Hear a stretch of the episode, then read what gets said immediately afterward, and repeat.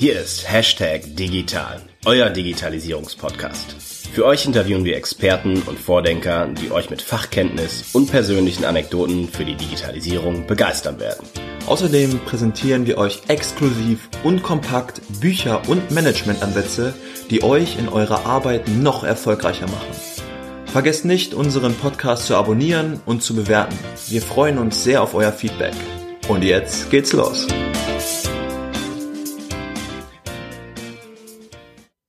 Hallo Leute. Wenn ihr Public Relations auch mit dem Schreiben von Pressemitteilungen für die regionalen und überregionalen Printmedien gleichsetzt, dann hört in unserer heutigen Folge genau zu.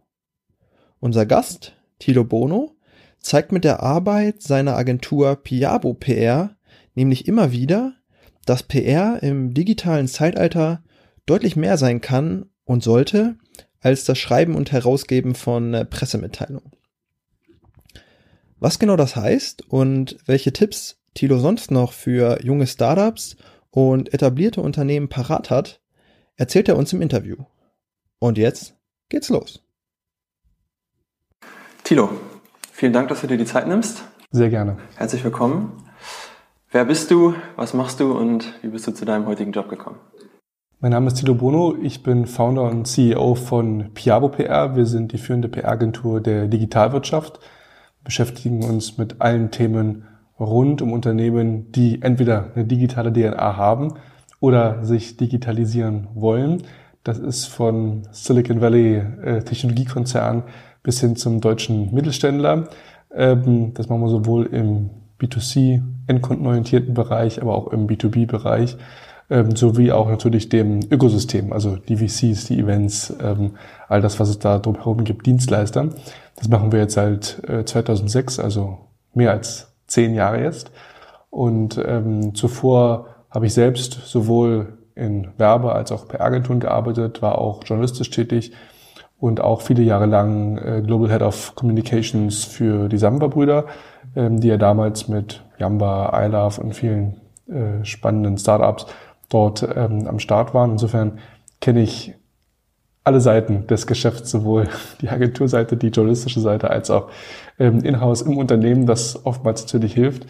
Und ähm, heute ist so, dass wir auch ähm, selbst ähm, bei verschiedenen Venture Capital Fonds äh, mit dabei sind und unterstützen. Das heißt auch im Investmentbereich tätig sind, weil wir ganz stark an das Modell glauben, wie auch das Silicon Valley ja groß geworden ist, dass sozusagen Unternehmer, die erfolgreich sind und die äh, eine starke Position im Markt haben und sozusagen Leuchtturmfiguren sind, auch wieder zurückgeben in die Community und sozusagen Unternehmern, äh, die gerade starten, die ein Unternehmen gründen, dort gerade im Seed- und Early-Stage-Bereich Unterstützung geben, Mentoring geben, finanzielle Unterstützung geben und so helfen, das Ökosystem zu bereichern und weiter wachsen und gedeihen zu lassen. Hm. Was genau hat dich denn 2006 dazu bewogen, Piabo PR zu gründen? Da ich ja zu dem Zeitpunkt noch auf der anderen Seite saß, also auf Unternehmensseite, hatte ich ja selber das Problem, dass es keine Dienstleister gab, die wirklich mit Leidenschaft sich A um Unternehmer gekümmert haben und schon gar nicht um Startups.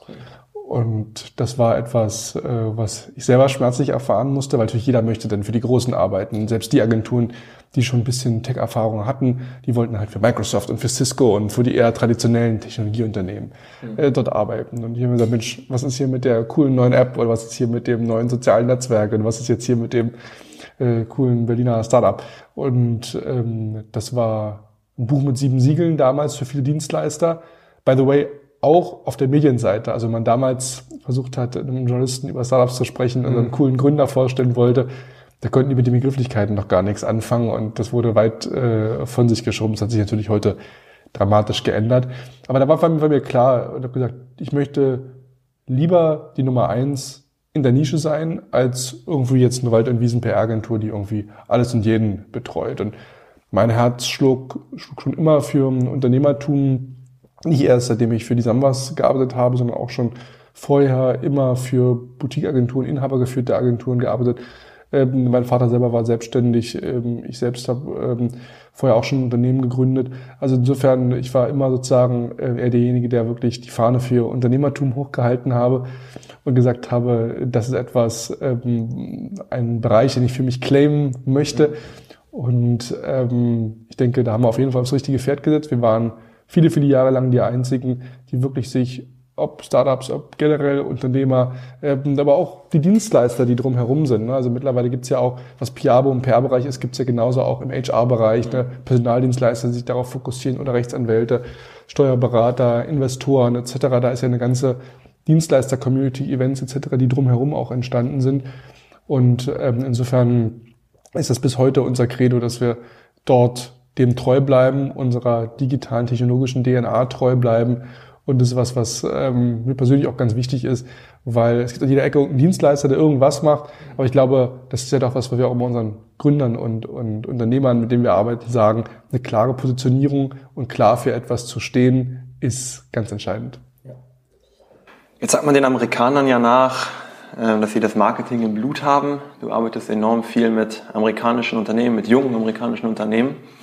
Ähm, wo unterscheidet sich denn so die Kommunikationsarbeit die, die, oder das Know-how, was die amerikanischen Unternehmen in diesem Bereich schon mitbringen, im Vergleich so zu, zu deutschen Unternehmen? Und kann man das überhaupt so unterscheiden? Naja, man muss ja erstmal auch sagen, warum ist es eigentlich so, dass wir so viele Amerikaner hier ähm, haben? Das ist ja schon, glaube ich, da sind wir auch die einzige Agentur, zumindest soweit ich weiß, die da ähm, fast 70, 80 Prozent ihres Umsatzes eigentlich nicht in Deutschland machen, sondern mit den großen Silicon Valley ähm, Unternehmen. Und das zeigt zum einen, dass wir verstanden haben, wie diese Unternehmen natürlich ticken und funktionieren. Das heißt zum einen das Thema interkultureller Kommunikation, also über Ländergrenzen hinweg. Ähm, auf der anderen Seite eben auch solche Marken hier in den deutschen Markt ähm, einzuführen. Ähm, viel entscheidender ist aber auch, dass diese Unternehmen selber eine ganz hohe Affinität und darauf zielt ja deine Frage auch viel höher als so manche deutsche Unternehmen haben und den Wert von Kommunikation auch zu schätzen wissen, obwohl sie ja noch nicht ein große, oftmals große börsennotierte Unternehmen sind. Ne? Ähm, insofern, ähm, warum ist das so? Das ist deswegen so, weil natürlich ähm, hier in Amerika Kommunikation ein ganz mission critical äh, als ganz mission criticals Thema gesehen wird, weil man hier von Anfang an erkennt, dass Kommunikation hilft in allen Bereichen ähm, erfolgreich zu sein und sichtbar zu sein. Eben nicht nur wie hier oftmals in Deutschland das vielleicht noch so als Sales unterstützende ähm, Maßnahme irgendwo gesehen wird, sondern dass das ganz klar in der DNA verankert ist. Was heißt das? Das heißt, es hilft im Employer Branding, wenn ich es darum geht, mich als interessanten Arbeitgeber zu positionieren, zu zeigen, dass ich als Unternehmen ein attraktiver Arbeitgeber bin, weil der War of Talent ist ja weltweit äh, ein Riesenthema. Zweite Thema, Investor Relations, dass ich eine gute Geschichte erzählen muss, die da draußen auch ähm, Gehör finden soll, dass sozusagen Investoren auf mich aufmerksam äh, werden, weil sie einen Textblog über mich gelesen haben oder ich auf der Bühne stehe und einen Vortrag halte etc.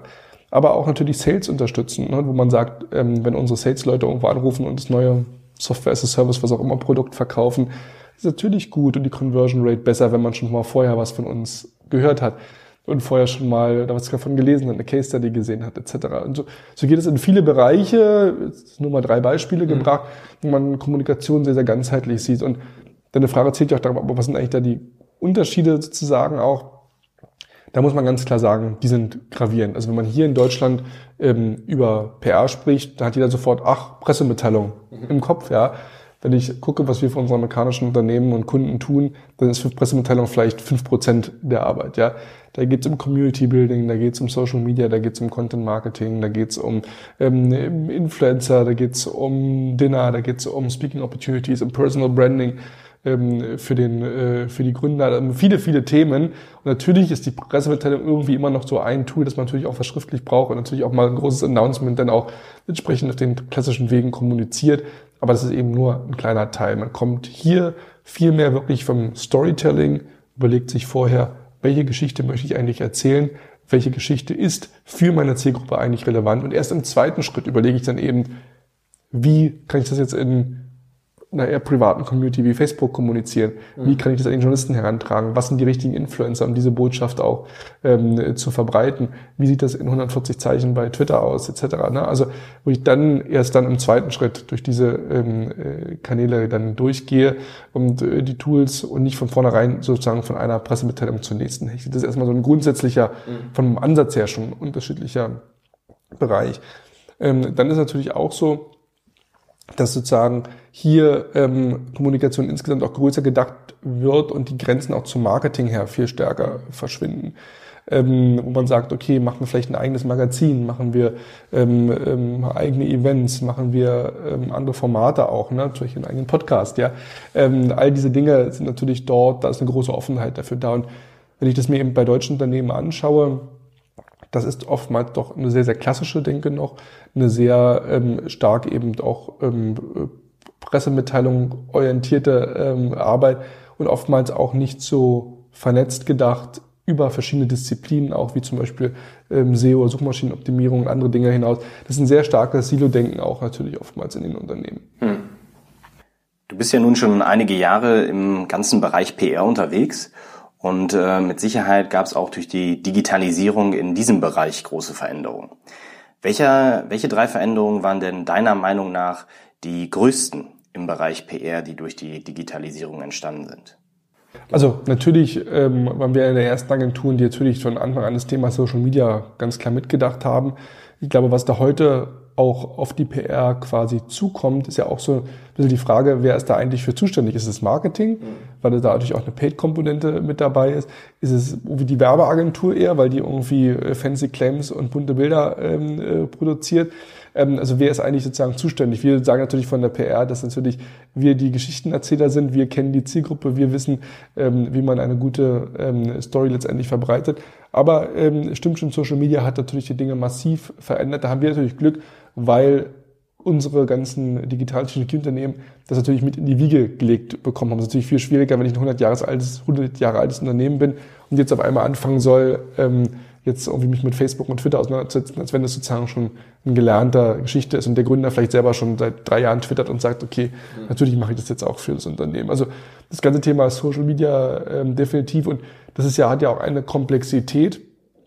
Ähm, einfach aus dem Hintergrund auch, äh, dass es so viele Tools gibt, um das zu messen, um es zu steuern, um allein die Formate in allen, also das ist ja eine Wissenschaft sozusagen für sich. Ne? Und das ist immer die Frage auch, was kann man da einem so einem Berater oder Head of Communications Unternehmen eigentlich alles zumuten? Ja, der soll gut schreiben können, der soll gut verkaufen können, der soll ein guter Geschichtenerzähler sein, der soll alles Social Media Kanäle haben, der soll noch Event Manager sein, der soll interne Kommunikation mitmachen. Also auch die Frage, was was was geht da eigentlich? Ne? Also insofern da kommt natürlich dann Dienstleister auch schnell ähm, ins Spiel. Das zweite Thema ist generell, was das Thema Messbarkeit angeht. Ne? Also ähm, gibt mittlerweile ja tolle Technologien im Bereich äh, Media Monitoring, wo ich genau sehen kann, wie sozusagen sich auch Debatten entwickeln, ähm, wie dort auch ähm, positive, negative ähm, Strömungen dort sind, aus welchen Kanälen, ähm, wo kommen die her, was sind die ähm, Meinungstreiber. Also da hat sich auch, was das ganze Thema Analyse angeht, ähm, sehr, sehr viel ähm, getan ähm, durch Digitalisierung. Und natürlich auch, und das ist eher sozusagen ein Blick auch in die Zukunft, generell Technik und Technologien, ähm, äh, die wir jetzt gerade anschauen, ob das jetzt VR ist zum Beispiel, wie kann ich mit VR, wie kann ich mit AR sozusagen auch Produkte und Geschichten noch besser und authentischer und erlebbarer erzählen. Ja, wenn wir sozusagen da mal an, an Themen denken wie Travel PR, wenn ich ein neues Hotel habe, früher musste ich Leute da hinfliegen, ja, und habe da irgendwie Fotos geschickt, heute kann, können die virtuell durch die Hotelräume äh, äh, laufen und, und müssen da nicht irgendwie jetzt ins Flugzeug steigen oder eine lange Reise machen, um sich da ein Hotel anzugucken. Also in vielen Bereichen, auch wenn es um Produktionsbetriebe Betriebe geht etc., kann ich mit diesen neuen Technologien natürlich auch in der PR Geschichten ganz anders erzählen. Und da muss man natürlich immer wieder am Ball bleiben ähm, und, und ähm, sozusagen überlegen, und deswegen macht sozusagen auch dieses Kommen von der Geschichte auch so viel Sinn, ja. Zu sagen, das ist die Geschichte und wie kann ich jetzt auch mit Hilfe von neuen äh, Technologien sie besser rüberbringen, besser erzählen. Hm. An welcher Stelle treten die Kunden in der Regel ähm, auf euch zu? Also ist das, ich habe ein fertiges Produkt und sage dann, möchte das jetzt bewerben oder ist das vielleicht auch schon häufig mal in einer früheren Phase, dass man vielleicht noch so ein bisschen in der Kundengruppenfindung ist? Ähm, also wie ist da so der, der Prozess? Also der Grund, warum Unternehmen auf uns zukommen, ist eigentlich sehr, sehr unterschiedlich. Das sind teilweise wirklich einfach kommunikative Herausforderungen. Ein Produktlaunch was du erwähnst, kann natürlich ein Thema sein. Ich habe ein neues Produkt, möchte das jetzt vermarkten. Ja, aber oftmals sind es ganz andere Themen. Bei Corporates ähm, ist es oftmals so, dass sie dann Zugang zu der Szene überhaupt haben möchten.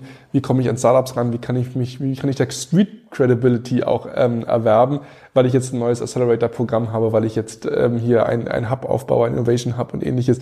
Ähm, wie äh, kommuniziere ich mit denen? Welche sind die richtigen Medien? Äh, wie komme ich an die Leute ran? Wie setze ich hier so ein Hackathon auf? Ähm, all diese ganzen Themen, die damit verbunden sind. Das zweite Thema ist natürlich ähm, äh, dann auch oftmals äh, Themen wie Employer Branding, interne Kommunikation. Geht ganz viel ja gerade auch im Bereich der Digitalisierung damit, Menschen mitzunehmen, auch Dinge ähm, sauber äh, abzuholen, ähm, zu kommunizieren. Das ist oftmals ein wichtiges Thema. Dann, wenn es um neu gegründete Unternehmen oder Einheiten sind, oftmals auch wirklich das Thema, welche Geschichte wollen wir erzählen? Wie heben wir uns vom Wettbewerb ab? Wie launchen wir sozusagen auch ein ähm, Unternehmen? Wie können wir das sozusagen hier auf die, die Straße bringen? Dann gibt es natürlich auch natürlich Krisensituationen, äh, wo man sagt, Mensch, ähm, wir kommen hier nicht weiter, hier wird gerade was, äh, ist gerade was angebrannt, etc. Also die Gründe für Kommunikation sind äh, genauso vielfältig wie die Tools. Und ähm, das ist auch gerade zwischen Corporates und auch Startups riesige Unterschiede. Ja? Also wir sagen oftmals auch, Mensch, für die ich erstmal eine Series A habt, ja, dann macht es doch wirklich selber oder geht zu einem Workshop von uns oder, oder holt euch einen ähm, Freelancer, ja, also ähm, das ist einfach was, A, es ist sozusagen budget, budgettechnisch für euch schwierig, auf der anderen Seite ähm, ist es auch irgendwie charm, charmant und authentisch, wenn ich bei deutschen Startups oder Gründerszene vielleicht als Gründer selber auch mal ja. auftrete und da muss ich nicht eine riesen Agentur ähm, äh, heiern. Hingegen, wenn ich dann größer geworden bin, dann macht das natürlich schon Sinn, ne? weil ich ja auf viele schlaue Köpfe zugreifen kann mit unterschiedlichen Expertisen, Erfahrungen, Kontakte. Also das wächst ja sozusagen auch und gerade jetzt auch bei Unternehmen, wenn es um die Digitalisierung geht, das sehen wir ganz oft, dass gerade die klassischen Konzerne natürlich ihre großen ähm, traditionellen Agenturen haben, mit denen sie arbeiten, aber dennoch viele Konzerne mit uns zusammenarbeiten, weil sie sagen, ja, wir brauchen auch jemand, der schnell denkt, der mal flink ist, der auch mal was macht und nicht erstmal uns fünf Workshops verkauft, ja, oder uns große PowerPoint-Schlachten an die Wand wirft, sondern einfach mal jemand, der zum Hörer greift, ja, und einfach mal anruft und, und, und da auch pragmatisch ist und sie uns auch in andere Themen und Communities sozusagen hineinentwickelt. Und ähm, das ist das, was wir immer mehr und mehr sehen, dass da auch ähm, die großen Corporates einen großen Bogen um ihre klassischen, klassische Kommunikationsinfrastruktur äh, machen und sagen, Mensch, ähm, wir wollen hier mit äh, dem Fall Piabo zusammenarbeiten, weil die einfach nochmal einen ganz anderen Blick auf die Dinge haben, weil sie dann einen anderen Zugang auch zu diesen Themen haben, weil was passiert jetzt? Dann fangen die an, eine App zu bauen oder, oder einen Online-Shop zu machen oder ähnliches. Ähm, und dann stellt sich natürlich die Frage und sagt, oh, damit kommen wir ja mit unserer klassischen Kommunikationsabteilung oder mit klassischen Agentur-Setup gar nicht weiter, weil die haben, wissen gar nicht, wie man sowas vermarktet und, und äh, an den Mann bringt und dazu eine Geschichte erzählt. Und das ist schon ganz interessant, ähm, wenn man da mit den großen Konzernen, Mittelständlern dann teilweise spricht. Ähm, das ist eine ganz andere Welt als das, was wir sonst typischerweise im Silicon Valley äh, sehen. Aber das macht uns ja aus, dass wir die Welten verbinden, dass unser Storytelling, Silicon Valley Style, unsere Arbeit, wir dann hier auch an die Konzerne und Mittelständler hier herantragen können und dort ähm, den Weg aufzeigen können, wie es sein sollte. Du hattest von den Workshops gesprochen. Wer nimmt denn an diesen Workshops genau teil und äh, worum geht's inhaltlich genau? Naja, wir haben ja grundsätzlich die, die Policy, dass zehn Prozent unserer Zeit eben an die Community zurückgeben soll, wo wir unentgeltlich dann für das kann mal eine Universität sein, die mit ihrem Kommunikationsstudiengang hier vorbeikommt und wir mal äh, Einblicke geben in unsere Arbeit. Das ist auf Konferenzen und Messen, wo wir äh, für, für Startups PR-Workshops anbieten. Das ist für Berlin-Partner und anderen, ähm, wo sozusagen ausländischen Unternehmen, die hier in, in, in, herkommen wollen, sozusagen dort Einblicke geben, wie die Medienlandschaft hier aussieht, ähm, etc. Ähm, das ist das, was wir sozusagen äh, for free machen als Beitrag auch für die Community, einfach auch äh, unser Wissen dort ähm, zu teilen, zu erklären, wie so grundsätzlich die Dinge überhaupt äh, funktionieren. Ähm, und dann ist natürlich so, klar machen wir auch Workshops dann ganz maßgeschneidert dann äh, für Unternehmen, wo wir dann wirklich mal durchleuchten und sagen, wie sieht es eigentlich heute bei euch aus? Wo sollte es eigentlich, wo solltet ihr eigentlich heute stehen? Und es ist immer wieder erstaunlich in diesen Workshops, ähm, dass man denkt, ja, die großen Corporates, da ist es ja keine Frage des Geldes, also die haben ja da irgendwie 30 Leute sitzen und haben, die können sich die größten Agenturen der Welt leisten. Und das scheitert teilweise an ganz, ganz äh, basic äh, Geschichten. A, es ist oftmals ein völlig falscher Einsatz der Mittel, dass man hier noch Mittel zu, für Themen zur Verfügung stellt. Das ist neulich gerade im großen Corporate, da ging es ums Thema Videoproduktion, die da ein Heidengeld ausgibt, wo ich sage, heutzutage mit den Mitteln und Software und Apps, die es gibt, da kann ich für einen Bruchteil dessen äh, die Produktionskosten äh, runter, runterdrücken, das Geld lieber woanders einsetzen. Aber auch Strukturen, ne? die sitzen dann halt irgendwo in Stuttgart, irgendwo in einer, in einer Walachei, irgendwo in, in, in, in, weiß ich nicht, in Bielefeld oder sonst irgendwo. Ja, und kommen da auch irgendwo nicht raus, kennen auch nicht die richtigen Leute, haben auch nicht die richtigen Tools, die Leute irgendwo ähm, äh, sich zu binden haben, sozusagen da auch noch sehr traditionelle Vorstellungen, wie Kommunikation äh, funktioniert, arbeiten dann teilweise noch in sehr alten Bahnen, in alten Wegen, ähm, wo man sagt, Mensch, das ist schade, weil wenn ich mit Journalisten spreche, gab es von Wired äh, oder modernen und, und, und, und technologieorientierten Magazinen oder mit der klassischen Presse wie jetzt FAZ etc., oftmals beklagen sich unsere Konzerne, Mittelständler, Mensch, die reden immer hier über Elon Musk und, und, über Silicon Valley und, und hin und her. Dabei haben wir doch so tolle Technologien hier vor Ort und tolle Hidden Champions. Sag ich, genau das ist das Problem. Die sind hidden. Ja, keiner weiß davon. Ihr erzählt eure Geschichte einfach nicht richtig, weil das ist genau das Feedback, was ich von Journalisten bekomme. Die sagen, wir würden ja gerne, aber wenn die nicht mit uns reden, ja, und da passiert es bei mir ulkige Situationen, die ich neulich hatte auf der Internet of Things Konferenz in, in in, ähm, in Bielefeld,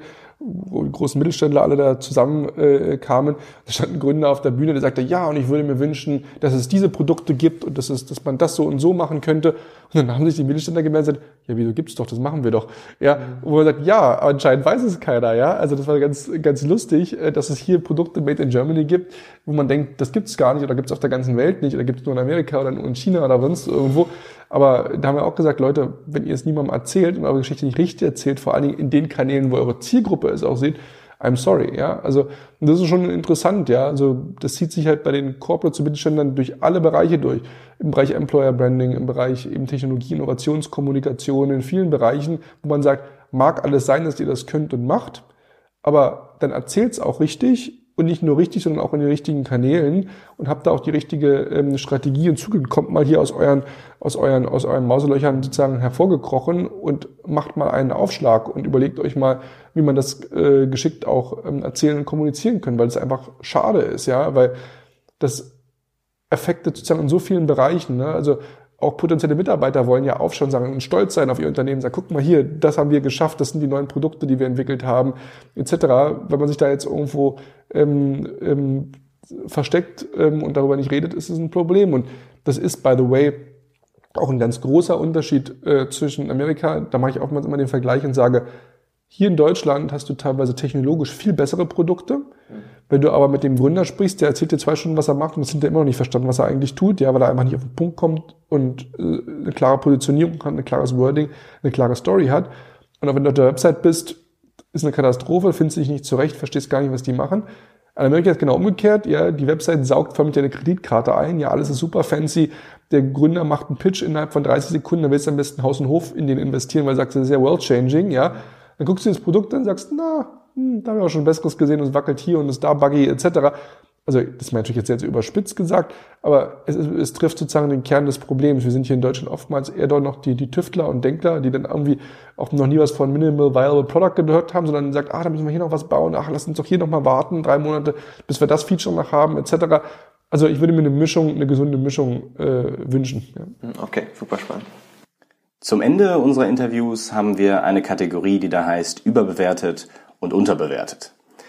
Wir nennen dir gleich einige Schlagwörter aus dem Kontext der Digitalisierung und äh, du kannst uns sagen, ob diese Themen aus deiner Sicht überbewertet bzw. unterbewertet sind. Im besten Fall noch mit einer kleinen Erklärung, warum. Und das erste Schlagwort ist Blockchain-Technologie. Unterbewertet, weil die wenigsten noch einschätzen können, was da eigentlich auf uns zukommt. Ich sehe das als eine der fundamentalen Basistechnologien und würde mir wünschen, dass sich da viele ähm, Branchenindustrien mal konkret, auch wenn es nur in einem Workshop ist, damit auseinandersetzen, was das eigentlich in den nächsten zehn Jahren für sie bedeutet. Das Thema Spracherkennung oder Sprachassistenten wie Alexa und Google Home. Unterbewertet. Ich kenne meine Mitbewerber. Jetzt haben wir hier einmal Alexa mit dabei. Die, die schalten wir mal lieber jetzt ab, sonst, sonst wird sie uns noch ein paar Mal hier unterbrechen. So. So, jetzt haben wir sie abgeschaltet und insofern ist sie, wenn sie hier in meinem Büro äh, spricht und hier sich in die, unseren Podcast einklinken will, definitiv nicht überbewertet, sondern eher unterbewertet, weil das große Thema ist, was viele noch unterschätzen, ist vor allen Dingen die, das Thema, wie kann ich davon selber eigentlich partizipieren, weil was passiert ist, wenn ich sage, Alexa buche einen Flug, Alexa kaufe mir dies und jenes ähm, oder einen der anderen Dienstleister, wer entscheidet darüber eigentlich, wer dann noch das Geschäft macht mhm.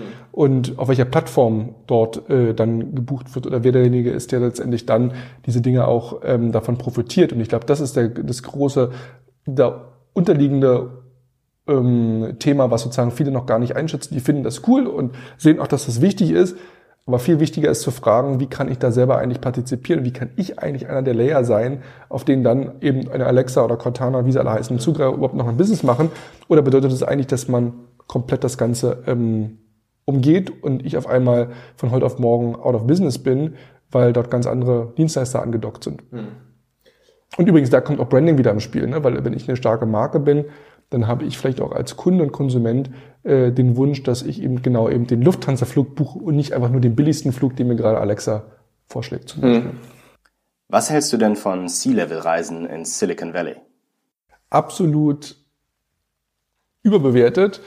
Und zwar nicht, weil es nicht gut ist zu reisen. Ich selber bin ein großer Fan des Reisen und kann sagen, geht raus, fahrt in die Welt, guckt euch alles an, redet mit Leuten. Aber diese Reisen, von denen du ja jetzt sprichst, sind ja die, die klassisch organisierten Reisen bis 6.999 Euro zahle und dann durch ein Office geführt werde, wo Fake-Mitarbeiter sitzen und, und, und, und welche Praktikanten, die so tun, als ob sie dann für was auch immer Google etc. Ähm, arbeiten. Das ist ja eine reine Show, was da passiert und mit unseren ganzen Freunden im Silicon Valley, die machen sich da immer schon lustig drüber und sagen, also wir können das gar nicht nachvollziehen, da kommt jeden Tag kommt hier irgendein Mittelständler an mit seinem CEO und denken irgendwie, sie sind sonst wer und dann führen wir sie hier einmal über unseren Parkplatz und dann fotografieren sie sich einmal vor unserem Firmenlogo und denken, sie wissen jetzt äh, Bescheid. Also ich kann nur empfehlen, macht geht raus, reist, redet mit Menschen, bildet eine Community für euch, ähm, macht das, ja, aber macht es da, wo es sinnvoll ist, redet mit den richtigen Leuten, macht euch One-on-One-Termine. Ähm, ähm, da geht es nicht um die Masse oder um eine Reise zu machen, sondern ein klar strukturiertes ähm, Reisekonzept, wenn überhaupt dann zu haben, mit den richtigen Leuten zu sprechen ähm, und sich auch die Mühe zu machen, sowas selber zu planen und zu organisieren weil dann hat man den wirklichen Spirit. Aber es ist extrem wichtig, sich auszutauschen, dorthin zu fahren. Und by the way, was viel entscheidender ist, bitte auch mal in die andere Richtung fahren. Nicht immer nur in Silicon Valley fahren. Ich kann nur dringend, dringend jedem empfehlen, mal äh, sich China anzugucken, was da gerade im Bereich Artificial Intelligence und in vielen anderen Bereichen passiert. Da sieht Silicon Valley wie ein Entwicklungsland aus. Dagegen kann ich nur empfehlen, in allen Bereichen, ob das Retail ist, ob das, ob das äh, in jedem Bereich Artificial Intelligence ist, da werden wir uns doch sehr, sehr umschauen, was da auf uns zukommt aus China. Ja, super spannend. Äh, zum Ende des Interviews fragen wir unsere Gäste immer noch gerne so ein paar, ich will nicht sagen persönlichere Fragen, aber so ein bisschen äh, fernab ihrer eigentlichen Expertise, zu dem wir das Interview, Interview ja äh, vereinbart haben. Hast du denn ein Thema außerhalb deiner äh, beruflichen Expertise, wozu du gerne mal einen TED-Talk halten würdest? Und welches wäre das? Also das Thema, was ich glaube ich unterschätzt sehe und wo ich gerne was zu sagen würde und wo ich natürlich auch eine Expertise habe aus der beruflichen Sicht, ich kann es nicht ganz trennen, mhm. aber es ist das ganze Thema Personal Branding. Ich glaube, der Mensch als Marke wird in Zukunft immer, immer wichtiger, weil nicht nur, weil sich Menschen für Menschen interessieren, sondern auch, ähm, weil natürlich gerade in einer immer mehr sich digitalisierenden, technologisierenden Welt die handelnden Menschen und Köpfe und vor allem ihre dahinterliegenden Werte ähm, ähm, ganz, ganz entscheidend sind. Und da gibt es leider wenige, wenige Beispiele, äh, wo Leute ein gutes Personal Branding, eine gute Eigenmarke, den Menschen als Marke auch, auch gut aufgebaut und, und betreut sind. Gibt es viel zu wenig Beispiele. Insofern, da würde ich gerne mal den Menschen näher bringen, was dazugehört, was zumindest die Basics sind einer guten Markenbildung ähm, für sich selbst, ja. Gibt es etwas, worüber du in jüngster Zeit deine Meinung geändert hast? Wo du vorher vielleicht ein sehr festen Standpunkt hattest und äh, inzwischen eine komplett andere Meinung hast? Also ich glaube, mir nicht spontan meine Meinung geändert habe, aber ich habe grundsätzlich meine Meinung äh, geändert, wie ich sozusagen Studien und Studienergebnisse bewerte und wahrnehme. ich sehe zunehmend, gerade in den letzten zwölf Monaten ist mir mehrfach passiert, dass irgendwie eine Studie die andere aufgehoben hat. Ja, die eine sagte, weiß ich nicht, ich sage mal ganz vereinfacht, Milch ist toll und dann kommt sechs Monate später und sagt, nein, Milch ist der Teufel. Oder sie müssen, weiß ich nicht, mehr Zink, ja, dann werden sie nicht krank und dann heißt es, aber zu viel Zink ist auch wieder nicht gut. Und da gibt es ganz, ganz viele Bereiche.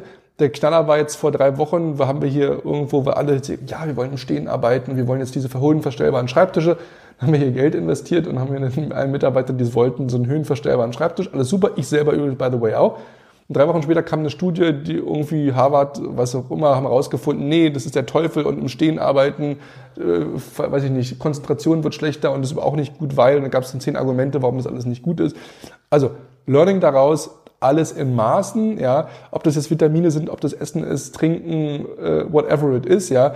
Ähm, ich glaube, wenn man alles in Maßen macht, ist es alles gut. Und wie immer, wenn man mit irgendwelchen Dingen übertreibt und Dinge überzeichnet, dann ist es nicht gut und dann schädigt es auch ein. Insofern, ähm, man muss da immer solche Dinge mit Vorsicht genießen und das war so das Aha-Erlebnis dann bei mir und ich dachte, okay, sorry, also irgendwann ist auch mal genug, ja. Also ich glaube, äh, wir sind alle verantwortungsvolle Menschen und wir müssen dann mal gucken, dass wir da die Kirche auch im Dorf lassen und nicht irgendwie jeden Trend und jeder Studie, die jetzt sagt, wir müssen dies und jenes tun oder das erregt Krebs und das macht dies und jenes, sofort irgendwie in Panik verfallen. Ich glaube, ähm, alles in Maßen und nicht übertreiben ist ein gutes, äh, guter Meridian. Ja, Tilo, vielen Dank. Ähm, möchtest du unseren Hörern noch ein paar abschließende Worte mit auf den Weg geben und vor allem auch erzählen, wie man dich und euch am besten erreichen kann? Also ich glaube, wir sind so gut zu erreichen wie sonst kaum jemand. Ja, also ich glaube, wenn man meinen Namen googelt, dann findet man alle möglichen Netzwerke, wo man mich einfach mal anpingen kann. Ähm, LinkedIn ist sicherlich immer ein guter äh, Tipp oder Facebook. Ähm, ansonsten einfach an äh, tilo.piao.net äh, schreiben, da bin ich auch immer erreichbar. Ähm, insofern äh, da keine Scheu haben, uns einfach zu kontaktieren.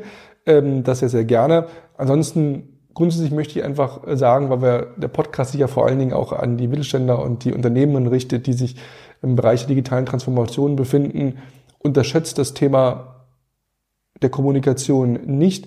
Ähm, gibt ja diesen, diesen schönen Satz auch, ähm, äh, Culture eats Strategy for Breakfast. Ne? Also sozusagen, ähm, und Kommunikation und Kultur hängen ganz, ganz nah miteinander zusammen.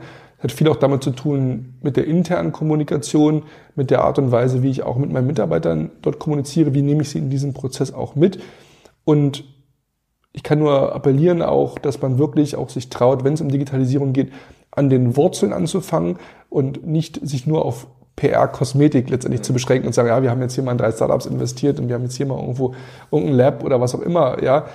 Man muss überlegen, dass gerade mit Themen wie Blockchain, Cryptocurrencies und vielen anderen Themen, dass in den nächsten fünf bis zehn Jahren die Unternehmen, die klassischen Unternehmen, wie sie heute kennen, fundamental verändern wird, ob das Lieferketten sind, in allen möglichen Bereichen. Das ist nicht nur Facebook, Google und Amazon, über die immer gesprochen wird, und hier ganz grundlegende Basistechnologien ähm, wirklich ähm, viele Unternehmen äh, dort, ähm, wenn sie das nicht adaptieren und das nicht implementieren, ähm, doch große Kopfschmerzen ähm, bereiten werden. Und man soll sich nicht davon täuschen, dass es heute noch gut geht. Das kann sich sehr, sehr schnell ändern. Das haben wir in der Musikindustrie gesehen, wo von heute auf morgen die CD-Umsätze eingebrochen sind etc. Irgendwann ist der Tipping Point erreicht wo man auf einmal massives bergab geht und dann ist es sozusagen äh, zu spät. Also während den Anfängen dabei sein und da offen für sein und wirklich auch mal grundsätzlich die, die Frage stellen ist, wer greift uns eigentlich an? Wo wird, was ist eigentlich der Kunde von morgen? Und sich auch offen gegenüber neuen Technologien zeigen. Das wäre der zweite Punkt. Und drittens, last but not least, eben dran denken, dass in der Kommunikation nach außen sich auch hier jeden Tag die Rahmenbedingungen ändern und frühzeitig eine starke Community aufbauen. Das meine ich jetzt, das meine ich jetzt nicht eine Community bei Facebook oder sonst irgendwo, sondern wirklich auch eine Community von Fürsprechern, von Menschen, die sich für mein Geschäft interessieren, die mich supporten können, die wiederum selber wichtige Netzwerke haben und nicht immer nur Kommunikation denken, irgendwie in Pressemitteilungen und der Facebook-Account und der Journalist, sondern wirklich auch überlegen, das Community Building, eine, eine eigene Gruppe von Menschen aufzubauen, die letztendlich dafür sorgt, dass sie Affiliates sind von meinem Unternehmen, die mich auch frühzeitig auf Trends aufmerksam machen, die auch für mich ein Radar in den Markt hinein sind, Das ist ganz, ganz wichtig. Und dieses Community Building ähm, wird ähm, leider viel zu wenig noch ähm, sozusagen ähm, ähm, betrieben. Das verwechselt ist immer schnell mit Journalisten und, und Bloggern und, und etc. Das sind aber ja eher sozusagen auch Multiplikatoren, ne, wo ich sozusagen, bei mir geht es auch darum, was gibt es für spannende Investoren, was gibt es für spannende Gründer, Unternehmer etc., ähm, mit denen ich regelmäßig im Austausch sein sollte, um da den Anschluss nicht zu verlieren. Und gerade in einem Land wie Deutschland, was so dezentral organisiert ist, sind diese Communities und sich zu treffen und auch mal ähm, Zeit miteinander zu verbringen, ähm, ganz, ganz wichtig. Also die alten Werte, dessen wirklich miteinander zu kommunizieren und zwar mit Leuten, die auch außerhalb unserer eigenen Komfortzone sind, die uns auch mal Kontra geben und die vielleicht auch aus anderen Branchen kommen. Ja? Weil oftmals gibt es dort dank Technologie eben ganz verschiedene Sichtweisen und Blickweisen, die dann manchmal bei so einem Dinner, sage ich jetzt mal, ganz spannend sind zu hören, ach, der kommt zwar aus einer ganz anderen Branche, hat aber eigentlich die gleichen Probleme und äh, das ist sehr, sehr fruchtbar und sehr, sehr ähm, ähm, ähm, inspirierend. Und ich glaube, gerade im Bereich der Digitalisierung geht es ganz klar darum, gemeinsam ähm, sind wir da besser, wenn wir zusammenarbeiten. Das ist doch ein schöner Schlusspunkt. Thilo, vielen Dank für deine Zeit. Vielen Dank.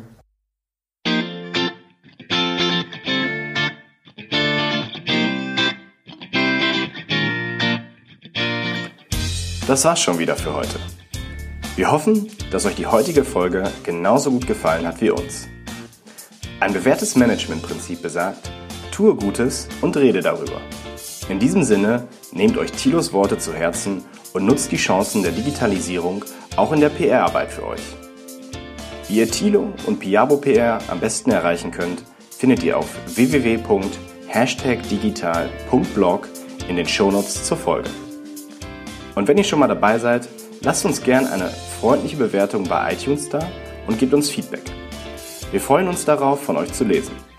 Bis zum nächsten Mal, wenn es wieder heißt, hier ist Hashtag Digital.